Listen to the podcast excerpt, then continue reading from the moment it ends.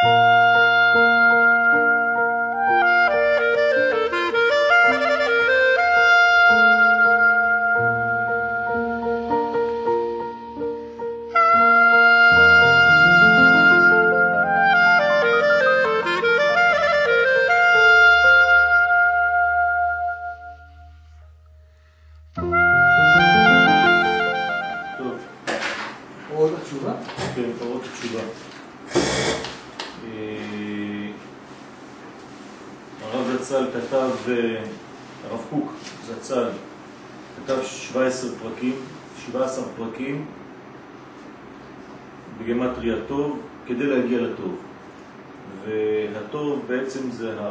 התשובה, זה הברכה, זה השפע, ואנחנו נראה שהוא חדשן גדול, כי הוא לא מתייחס לתשובה הפרטית בלבד, כמובן שהיא חלק מהתשובה, אבל הרב כולל בתוך התשובה הזאת את אה, עצם העובדה שאנחנו נבראים, וכשם שאנחנו נבראים ויצאנו מהאחדות האלוהית אל ריבוי, אז באופן אוטומטי אנחנו שואפים לחזור לאחדות הזאת.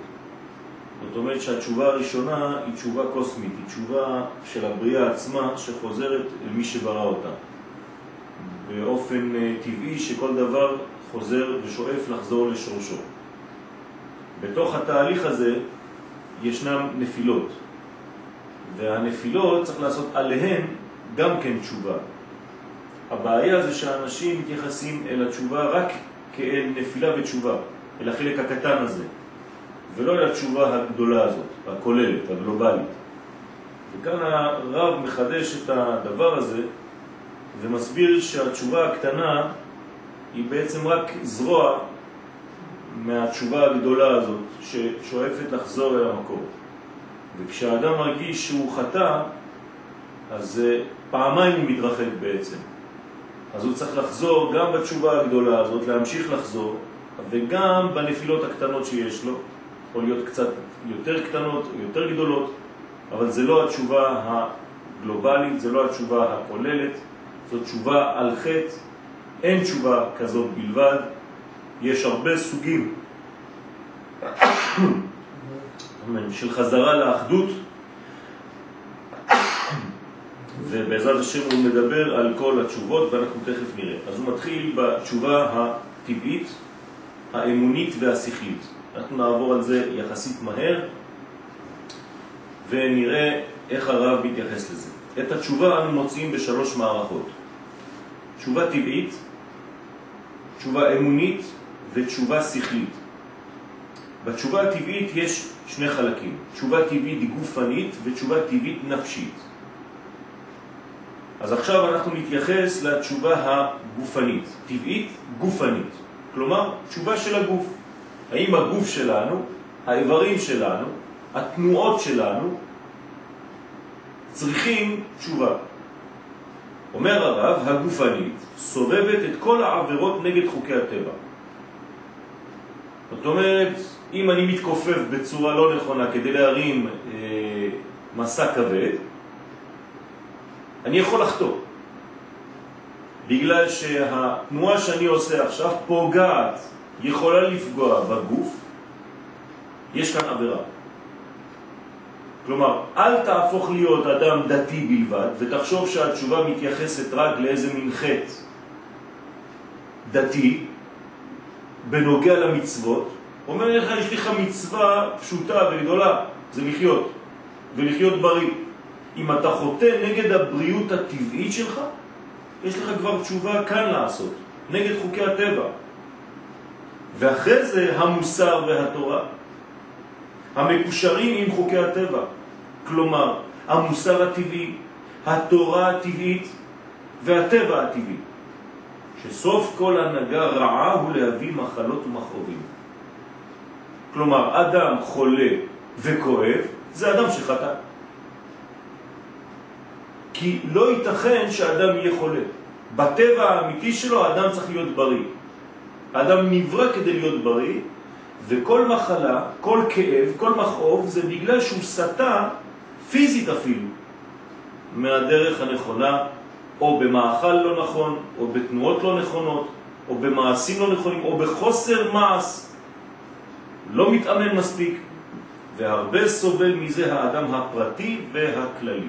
כלומר, יכולה להיות חברה שמנה, חברה רזה, חברה לא בריאה, שלא מספיק עובדת על גופה, או בגלל שהיא עצננית, או בגלל שהיא אוכלת יותר מדי, או בגלל שהיא מתנתקת מהגוף יותר מדי, וכו' וכו'. ואחרי הבירור שמתברר אצלו הדבר, שהוא בעצמו, בהנהגתו הרעה, השם הוא בכל אותו דלדול חיים שבא לו, אדם אשם בעצמו על הדילול הזה, כן, על הדלדול הזה. הרי הוא שם לב לתקן את המצב, לשוב לחוקי החיים. דבר ראשון, בסיסי, חיים. חוזרים לחיים, צריך לחיות בריא, לישון מספיק, לאכול כמו שצריך, ולהיות מאוזן בכל החוקים הבסיסיים של החיים. לפני שאתה מתחיל להיות תלמיד חכם, אתה חיים, אתה צריך לחיות, אתה צריך להיות חי. לשמור את חוקי הטבע והמוסר והתורה, למען ישוב ויחיה, תשימו לב כל הזמן החיים קודם כל, וישובו אליו החיים בכל רעננותם. צריך להיות רענן, צריך להיות, כן, שואף למצב הזה.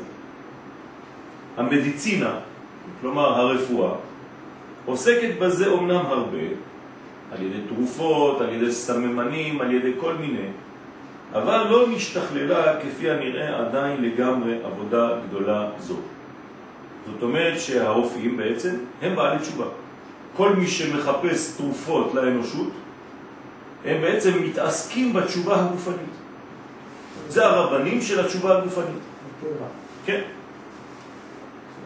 כן, נכון, התרופות, כן, טבע. נכון. ולא נמצא עדיין הפתרון הנכון לכל שאלות התשובה הגופנית. כלומר, אנחנו רואים שיש אנשים עדיין שסובלים מכל מיני מחלות, ואין עדיין תרופות לכל המחלות, והסבל הזה הוא בעצם עניין של תשובה, שצריך לחזור עליו.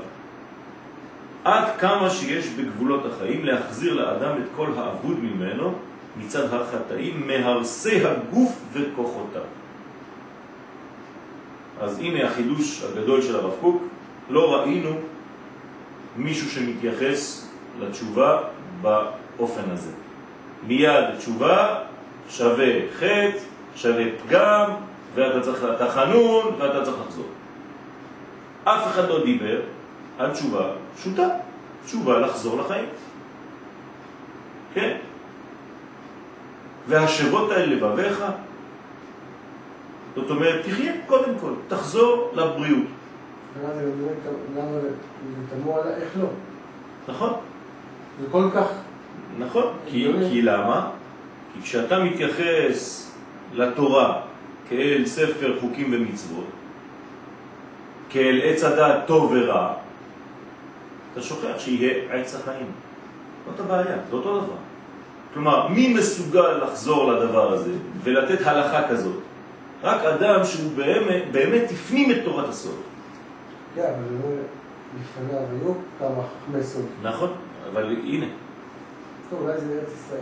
בדיוק, זה, זה העניין של ארץ ישראל, זה הקדושה שבטבע.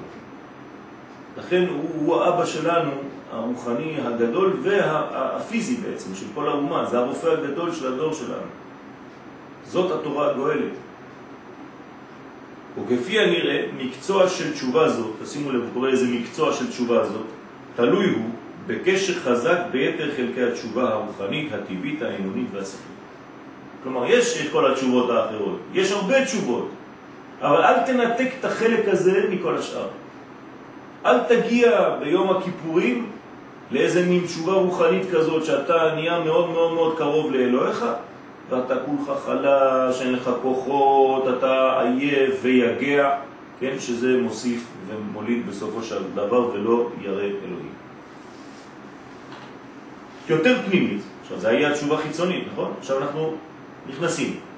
הרב כאן בעצם עושה מעגלים מהתשובה הגלובלית הגדולה מאוד, הפשוטה ביותר, החיצונית ביותר, הגופנית ביותר, ולאט לאט מעגל מעגל חודרים פנימה. אז זה חלק מאחד. יותר פנימית היא התשובה הטבעית, אבל הנפשית. תשימו לב, בהתחלה זה היה גוף, עכשיו אנחנו חוזרים לנפש. לפי תורת הקבלה, אחרי הגוף יש את הנפש. נפש רוח, רוח נשמה, נשמה חיה, חיה יחידה. אבל בהתחלה יש גוף, אז עברנו את החלק של הגוף. כלומר, כל מה שעכשיו קראנו כולל מה שאתה עושה בענייני הגוף. תיזהר על האצבעות שלך כשאתה צעיר עדיין, כי כשתהיה זקן הכל יתעקם לך, כי לא שמת לב. תיזהר לכל מיני דברים שאתה משתמש בגוף שלך, נעליים לא נכונות, שאתה נועל נעליים ואתה אוכל את החלק הימני, כל הגוף שלך, עמוד השדרה שלך עכשיו לא ישר, ואתה צריך מיד לשנות נעליים. אנשים לא מחליפים מספיק נעליים. הנעל זה הדבר הכי חשוב כמעט ביציבות של האדם, בעמוד השדרה, בכאבי ראש, בכל מיני דברים. לא שמים לב לזה, חושבים שנעליים זה סתם. זה אתה צריך לעשות, להיזהר, לקנות נעליים בריאות בגלל שכל הגוף שלך, העמידה שלך היא ביחס לזה. מיטה נכונה. כל זה קשור בתשובה.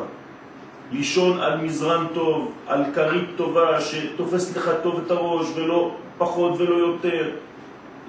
מה שאתם מבינים, כל מה שקשור לבריאות, להבדיל וחוץ מן הכבוד, להיות בשירותים כמו שצריך ולדאוג שבאמת זה ככה ולא ככה, כמו שכותב הרמב"ם על כל מיני דברים כאלה, איך צריך להיות, יותר נוזלי, יותר מוצק, יותר... הכל, הכל, הכל, הכל, לשתות כמו שצריך, בזמנים שצריך, לא לחכות להיות צמא יותר מדי, אם אתה רואה שהשתן יותר מדי צהוב, זאת אומרת שלא שתית מספיק, אם צורב לך כשזה יוצא, זאת אומרת שלא מספיק שתית, וכו' וכו' וכו'. כל זה חודש אלול.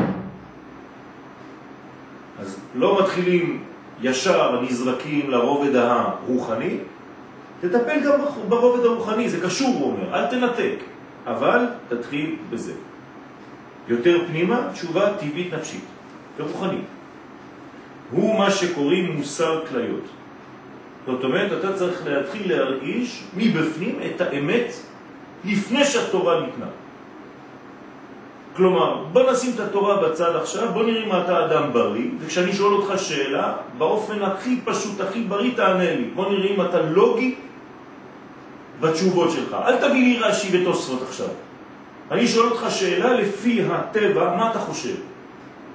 אם הטבע שלך בריא, התשובה צריכה להיות נכונה. זה נקרא מוסר כליות. כלומר, אתה צריך להגיע לשלב כזה שאתה יודע מתי שבת. בלי שיגידו לך, בלי שיש לך שעון. כלומר, השמחה צריכה להתעורר אצלך בערב שבת ואתה צריך להגיד, עכשיו זה ערב שבת, אני מרגיש שמחה פנימית. אני מרגיש שהעולם משתנה. לא בגלל שכתוב בלוח, בגלל שאני חי את זה, וכו' וכו' וכו'. טבע הנפש האנושית הוא ללכת בדרך ישרה. מה זאת אומרת? שהקדוש ברוך הוא ברא אותנו ישרים. ואם אתה מקשיב לטבע שלך, אתה תלך ישר. בלי תורה, בלי כלום בינתיים.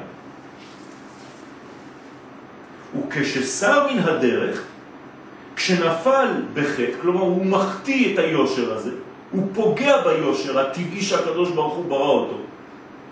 אם נפשו עדיין לא נשחטה לגמרי, הרי החוש הזה של הישות מדאיב את לבבו והוא מתמוגג מכאב. כואב לי ששיקרתי. אני לא מרגיש טוב עם זה שלא אמרתי את האמת למי ששאל אותי עכשיו את השאלה שהוא בא לשאול אותי. לא בגלל שזה הלכה, בגלל שהטבע שלי לא נותן לי לשקר יותר. אכלתי במקום לא כל כך קשה, אני מקיא. למה? לא יודע, הייתה תעודה. אבל הגוף שלי אומר לי שזה לא קשה. וכו' וכו' וכו'. והוא מזדרז לשוב לתקן את המעוות. האדם הזה לא יכול לחיות עם הדבר הזה. מאוד בריא, מאוד פשוט, לא דתי. האדם לא יכול לחיות עם המעוות הזה עד אשר ירגיש כי נמחח אתו. חוזר לטבע, הולך לבקש סליחה, פגע במישהו, פגע בעצמו, פגע... יודע, מרגיש מבפנים כמו אברהם אבינו שהיה מקיים את כל התורה לפני שהתורה ניתנה לו. חלק זה של התשובה הוא מסובך הרבה מאוד. תלוי הוא בתנאים רבים פנימיים וחיצוניים, ויש בו כמה דרכי הטעה, הטעיה, כן? כלומר, האדם יכול לטעות בקלות בדבר הזה אם הוא לא מקשיב לתוכן הפנימי הבריא שלו. שחובה היא להישמר מהם, תמיד לדאוג איך הקדוש ברוך הוא ברא אותי, איפה היושר הטבעי שהוא נתן לי. האם התרחקתי מזה? האם נהייתי מזויף? אני רוצה לחזור לזה. אבל מכל מקום, הוא אחד היסודות שתוכן התשובה נשען עליהם. כלומר, הרב סומך על האנושות הבריאה כפי שהקדוש ברוך הוא ברא אותה. הוא בעצם תמיד יחזיר אותנו לאותו מנגנון, תבטח בבורא שברא אותך בצורה נכונה. עשה אלוהים את האדם ישר, לא עקום, תחזור ביושר הטבעי הזה. תהיה אדם פשוט, תהיה אדם בריא.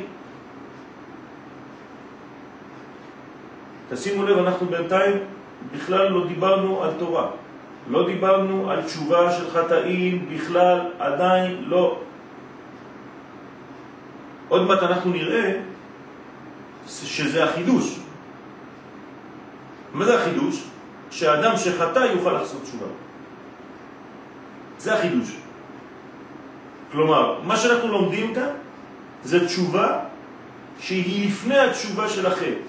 היא התשובה בעצם עצם היותנו נבראים. אחרי זה יהיה חידוש, שגם כשחטאת והתרחקת מדרכי השם, בצורה הרוחנית שלו, בוא נגיד, אז אתה תוכל לעשות תשובה גם כן. זה הנורמה. זה הנורמה. כל דבר אחר זה לא נורמה. נכון. אנחנו יכולים לראות את זה בחוש, בהלכות תשובה לרמב"ם. איך מתחיל הלכות תשובה לרמב"ם? כשיעשה תשובה וישוב מחטאו. למה פעמיים? תגיד, כל דבר שעבר עליו עם מצוות תעשה, עם מצוות לא תעשה, כשישוב מחטאו, יעשה כך וכך, נכון?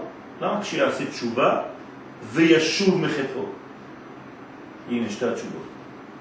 יש לך קודם כל כשיעשה תשובה, ואחרי זה כשישוב מחטאו, זו תשובה אחרת. זאת אומרת שיעשה תשובה הראשון בעצם חוזר לנורמליות? יפה. התשובה הגדול, הגלובלית הגדולה, ואחרי זה שישוב מחטאו זה כבר שלב ב'. אם לא, אז מה זה שישוב מחטאו? כבר אמרת שזה לפי החטאים, אז מה זה התשובה הראשונה? למה הרמב"ם כותב שתי תשובות? ולמה צריך לעשות אותה? היא קיימת. נכון. אבל אתה צריך לחיות אותה. היא קיימת. כמו שה... איך אומר הרב קוק על התפילה? איך זה שאנחנו יכולים להתפלל? בגלל שהנשמה מתפללת תמיד. בגלל שהקדוש ברוך הוא מתפלל, כמו שכתוב בגמרא. הקדוש ברוך הוא מתפלל. כן, ברכות חטא. אם הקדוש ברוך הוא מנין לך שהקדוש ברוך הוא מניח תפילין, מתפלל, כן? אז בגלל שהוא מתפלל, מכוח תפילתו אתה יכול להתפלל. כלומר, קיימת כבר תפילה ביקום. אתה רק שואב מהכוח הזה. אותו דבר כאן, התשובה כבר קיימת, המנגנון קיים, אבל אם אתה לא חי את זה, לא עושה את זה, לא פועל את זה, אז הוא לא יעבור דרכך חס ושלום. נכון. הקדוש ברוך הוא, מהנחתו הוא, אתה יכול להניח פה. נכון. אני לא יכול להתפלל אם לא הייתה תפילה כבר שלו. אני רק לוקח ויוצא בעצם, לפי הרב, שהתפילה היא לא ממטה למעלה כמו שכולם חושבים, אלא ממעלה למטה. אתה רק ממשיך את תפילתו שלו. הכל בא מלמעלה. וזה יורד, עובר דרכך, ומרפא חולים, ופוקח עיוורים, וזוקף כפופים, זה עובר. כי זה מה שהוא רוצה. הרי הוא מחיה. הוא כוח החיים, הוא ההוויה. מה הוא רוצה? הוא רוצה להחיות את העולם, להבריא את העולם כל רגע. אז הוא משתמש בצינורות שמתפללים כדי לעשות את זה. אם אתה אדם מתפלל, אז כוח הרפואה בעולם יעבור דרכך, וזה מה שהקדוש ברוך הוא רוצה, כי הוא רוצה להבריא את עולמו. יוצא שאתה הופך להיות מרפא לנפש בגלל שאתה מתפלל בכוונה. זה יוצא פירוש לקדעה בירוטה. נכון. בעצם הקדעה בירוטה הראשון, זה, זה, המ- זה המנגנון, זה לחיצת הכפתור. נכון. אתה. בדיוק, בדיוק. אתה רק מצטרף לדבר הזה. שאלה ברצונו. קצליק, קצליק בראותי כתוב בזוהר, כן? ששאלה ברצונו הראשון. כלומר, לא יכול להיות שאתה תתחיל משהו. הוא כבר התחיל אותו, זה כבר קיים ביקום. קדוש ברוך הוא כבר מתפלל, יש תפילה ביקום, בגלל זה אתה יכול להתפלל. אז מה אתה עושה בתפילה שלך? זאת הכוונה הכללית. פשוט. כן? איך, איך, איך כתוב בתפילה? האם בתפילה צריך לעשות ככה? לא. אם אתה עושה ככה בתפילה, זו תנועה שמראה שכאילו אתה מתחיל. חז"ל בקבלה אומרים לנו שהתפילה זה להפך. למה? אתה מרכין את הראש, שם יד שמאלית על החזה, יד ימנית על היד השמאלית, והכל כלפי מטה. כלומר, אתה המשך. זה לא שאתה עכשיו עולה ועושה משהו, לא. אתה ממשיך את כל התפילה הגדולה, הענקית, הקוסמית הזאת, דרכך, ועכשיו אתה מקבל את זה ומעביר את זה הלאה. רפאנו השם ונרפא, יש רפואה גדולה בשמיים, היא עוברת דרכי עכשיו, זה עובר דרכי מרפא אותי, אבל אני מכוון להעביר את זה הלאה. כי זה רצונו, רצונו זה להבריא את העולם. אז רפאנו השם ונרפא. סלולרי. מה? סלולרי, למה סלולרי נקרא סלולרי? שזה טעים. זה תאים ש- שיודעים שידורים. אנחנו כולנו תאים קטנים של השידור האלוקי. נכון, נכון. אז זה, זה, זה, זה הסוד. חלק זה של התשובה הוא, אמרנו, קשה, אבל הרבה נשענים. אנחנו עכשיו בחלק השני, ותכף נסיים. אחרי התשובה הטבעית באה האמונית. כן, אז האמונה, אנחנו יודעים שאנחנו צריכים לאמן, לאמן אותו התברך, כלומר להשתמש במה שכבר קיים, היא החיה בעולם ממקור המסורת והדת. עכשיו, הוא כבר נותן לך את ה... הנה, אתה מתחיל לגעת במסורת, אתה מתחיל לגעת בדת, שהיא עוסקת הרבה בתשובה. התורה את מבטיחה לשווי פשע, סליחה. כן, זה כבר תורני יותר, בוא נגיד.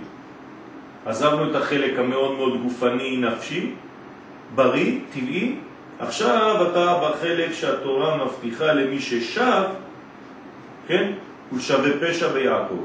סליחה. חטאות היחיד והציבור נמחים על ידי תשובה. אין לי לשים השפענו על הראש, יש לך שאלה. כן. האם, זו באמת שאלה, התשובה הטבעית כן. היא... לא התרחקנו כל כך, כן. עכשיו לא אנחנו, הגזע האנושי, מתרחק כל כך שהוא חייב את התשובה האמונית, או הדתית, אני קורא לזה, כדי בכלל לעשות גם נכון לטבעית. לא. זו טעות. כי ברגע שאתה נכנס לתשובה הדתית, ישירות אתה שוכח את התשובה כן, הדתית. זה יכול גם לחנוק, זה נראה יתרה, נכון. אבל, אבל מצד שני, למשל קראתי גם כן הרב קוק, על הצמחון, אני לא זוכר את. המאמר.